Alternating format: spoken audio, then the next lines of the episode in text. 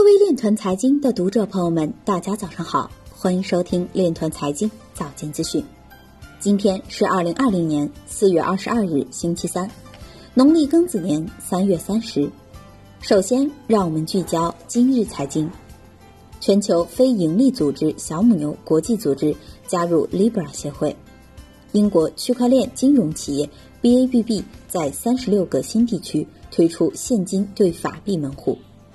辽宁自贸区大连片区将区块链技术应用于港口提货和放货场景。航天信息与铁科技院电子所签区块链货运综合管理关键技术研究合作协议。加密货币监管可以防止金融崩溃。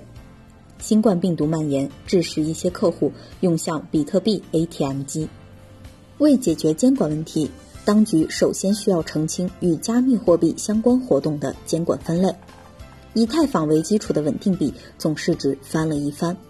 毕马威高管表示，如果加密资产价值不能得到保障，机构投资者就不会冒险持有。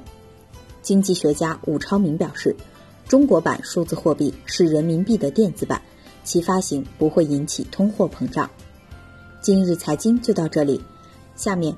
我们来聊一聊关于区块链的那些事儿。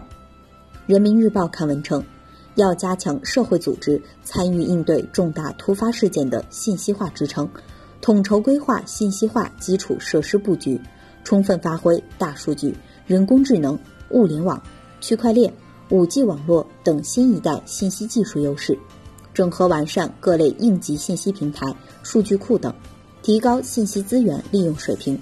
提高资源与服务配置效率，通过建立健全各类培训、教育、交流机制等，提升社会组织参与应对重大突发事件的信息化技能。